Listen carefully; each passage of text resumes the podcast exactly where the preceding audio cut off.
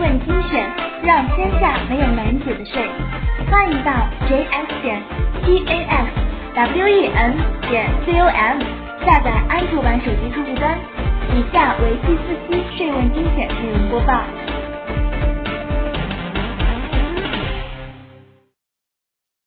分期缴税，个人非货币性资产投资松绑。王俊。三月三十日，财政部、国家税务总局发布关于个人非货币性资产投资有关个人所得税政策的通知（财税二零一五四十一号），以下简称四十一号文。对个人出资环节产生的财产转让所得，允许分期缴税，以进一步鼓励和引导民间个人投资。定性：转让和投资同时发生。依据公司法规定。除非是法律、行政法规规定不得作为出资的财产，股东可以用货币出资，也可以用实物、知识产权、土地使用权等可以用货币估价并可以依法转让的非货币资产作价投资。公司法中所称的非货币资产，在财务、税务层面一般称为非货币性资产，指现金、银行存款等货币性资产以外的资产。包括股权、不动产、技术发明成果以及其他形式的非货币性资产。个人以非货币性资产投资，属于个人转让非货币性资产和投资同时发生。对个人转让非货币性资产的所得，应按照财产转让所得项目依法计算缴纳个人所得税。这里的非货币性资产投资。包括以非货币性资产出资设立新的企业，以及以非货币性资产出资参与企业增资扩股、定向增发股票、股权置换、重组改制等投资行为。举例来说，二零一五年四月一日，自然人张某将自己持有的某房地产开发企业股权投资另一家实业公司。张某对房地产开发企业股权投资的计税原值为两亿元，投资到实业公司评估作价十二亿元。这一行为相当于张某将所持股权转让给实业公司，并将得到的转让对价同时投资于实业公司。由此，张某会产生财产转让所得、股权转让所得十亿元，获取的。对实业公司股权投资的计税原值是十二亿元。特别提示：一般认为，如果要求张某对这一财产转让所得十亿元及时完税，会导致张某没有足够的现金履行纳税义务，从而可能导致该项股权重组事项搁浅，因此需要在税务上给予特别处理。可以说。四十一号文正是在给予特别处理这一原则指导下应运而生的新文件。实务中，我们通常将四十一号文给予特别处理政策称为递延纳税。需要注意的是，这一递延不是将所得递延，而是将税款递延。确认所得计算与收入实现。四十一号文规定，个人以非货币性资产投资。应按评估后的公允价值确认非货币性资产转让收入，非货币性资产转让收入减除该资产原值及合理税费后的余额为应纳税所得额。成前例，张某应将评估确认的公允价值十二亿元确认为股权转让收入，该项收入十二亿元扣除股权原值二亿元。及合理税费后的余额为应纳税所得额。如果不考虑相关税费，该项股权转让所得约为十亿元。四十一号文规定，个人以非货币性资产投资，应于非货币性资产转让取得被投资企业股权时，确认非货币性资产转让收入的实现。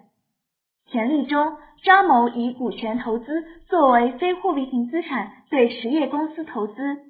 应于标的股权对房地产开发企业投资转让，取得被投资企业实业公司股权时，确认转让收入的实现。特别提示：此前发布的《股权转让所得个人所得税管理办法（试行）》，国家税务总局公告二零一四年第六十七号第三条规定，本办法所称股权转让，指个人将股权转让给其他个人或法人的行为，包括以下情形：出售股权、公司回购股权、发行人首次公开发行新股时，被投资企业股东将其持有的股份以公开发行方式一并向投资者发售；股权被司法或行政机关强制过户。以股权对外投资或进行其他非货币性交易，以股权抵偿债务，其他股权转移行为。不难看出，根据六十七号公告，也可以将权利中、张某的股权出资行为界定为股权转让行为。同时，六十七号公告第二十条规定，具有下列情形之一的扣缴义务人。纳税人应当依法在次月十五日内向主管税务机关申报纳税。受让方已支付或部分支付股权转让价款的，股权转让协议已签订生效的，受让方已经实际履行股东职责或者享受股东权益的，国家有关部门判决登记或公告生效的。本办法第三条。第四至第七项行为已完成的，税务机关认定的其他有证据表明股权已发生转移的情形。六十七号公告虽然没有提出股权转让收入确认时间时点这一概念，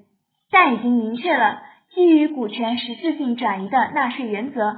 实务中可以将四十一号公告规定的收入确认时间。和六十七号公告的股权实质性转移的要求结合起来进行判断。递延合理确定分期缴税计划。四十一号文规定，个人应在发生上述非货币性资产对外投资应税行为的四月十五日内，向主管税务机关申报纳税。成权利，如果股权出资在二零一五年四月完成。张某应在五月申报期申报缴纳相关个人所得税。事实上，张某不一定有足够的现金予以完税。同样，根据四十一号文规定，纳税人一次性缴税有困难的，可合理确定分期缴纳计划，并报主管税务机关备案后，自发生上述应税行为之日起，不超过五个公历年度内，含分期缴纳个人所得税。张某可以合理确定一个分期缴纳计划，计划按照在不超过五个公历年度的期限内分期缴纳相关个税。该项分期缴纳计划无需税务机关审核批准，仅需报主管税务机关备案。这里的主管税务机关应是标的股权，也就是房地产开发企业所在地主管税务机关。另外，笔者认为。四十一号文所称的分期缴纳计划，并未要求分期均匀缴纳税款，也没有设定任何分期缴纳税款的最低比例，对此也不宜提出硬性要求。四十一号文还规定，个人在分期缴税期间转让其持有的上述全部或部分股权，并取得现金收入的，该现金收入应优先用于缴纳尚未缴清的税款。特别提示：个人以非货币性资产投资交易过程中取得现金股价的，现金部分应优先用于缴税；现金不足以缴税的部分可分期缴纳。在权利中，假设以十二亿元评估价值投资于实业公司，换取实业公司十一亿元股权，同时获取实业公司支付的一亿元现金股价，这里的一亿元应优先用于完税。不足缴纳的部分仍可纳入分期缴纳计划。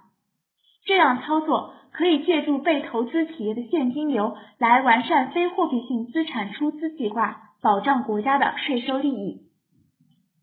衔接关注政策施行时间。四十一号文规定的分期缴税政策自二零一五年四月一日起施行，对二零一五年四月一日之前发生的。个人非货币性资产投资尚未进行税收处理，且自发生上述应税行为之日起，期限未超过五年的，可在剩余的期限内分期缴纳其应纳税款。对于二零一五年四月一日之前发生的个人非货币性资产投资，如果已经进行了个人所得税税务处理，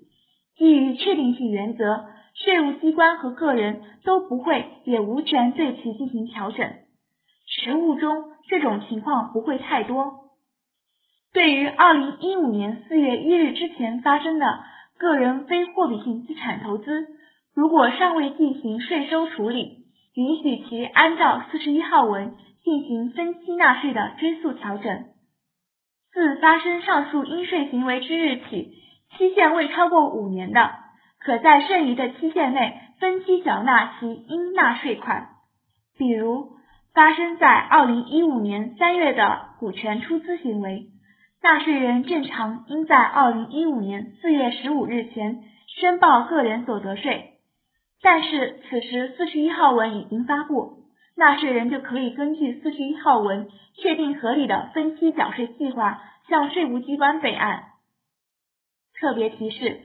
实务中应当注意，分期缴税政策自二零一五年四月一日起施行，并不能理解为国家只对二零一五年四月一日以后因非货币性资产出资取得的财产转让所得征税，更不能理解为。二零一五年四月一日之前发生的非货币性资产出资行为，无需计征个人所得税。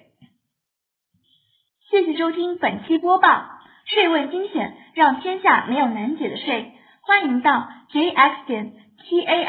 taxwem 点 com 下载安卓版手机客户端。我们下期再见。